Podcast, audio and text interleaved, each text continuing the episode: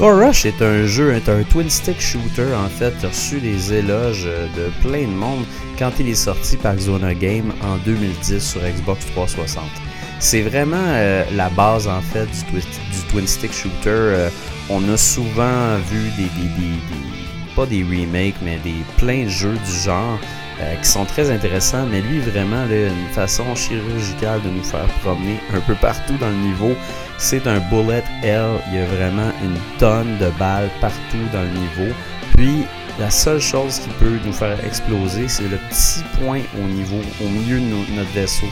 Donc, c'est pas le vaisseau au grand complet, ce qui rend l'affaire un peu plus intéressante. Ce jeu-là, on peut y jouer jusqu'à 4 personnes, euh, 4 personnes en même temps, qui est assez cool. Aussi, en solo, on peut jouer autant à un niveau, à un, euh, un vaisseau ou deux vaisseaux côte à côte. Puis, on va tirer, on va tirer, on va ramasser des power-ups sans arrêt. On va euh, continuer à augmenter notre force de tir jusqu'à temps euh, finalement qu'on finisse par mourir parce que c'est vraiment très très très difficile. Ne deviens pas fort qui veut à Score Rush.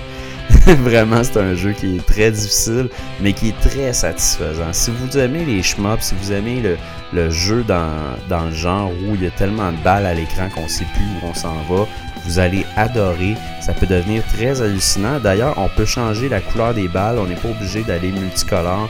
On peut y aller juste avec une couleur, ce qui est très intéressant. On a beaucoup d'options là-dedans, tout ça. Visuellement, c'est sûr que c'est pas le jeu le plus beau au monde. Je trouve que ça a l'air d'un jeu flash personnellement. Mais c'est pas un jeu qui est cher. C'est un jeu vraiment là. Si vous êtes quatre personnes, vous allez capoter. C'est tellement le fun. C'est tellement trippant. Un quick fix, là. Clac clac, on se pète une game puis that's it je lui donne un 4 sur 5.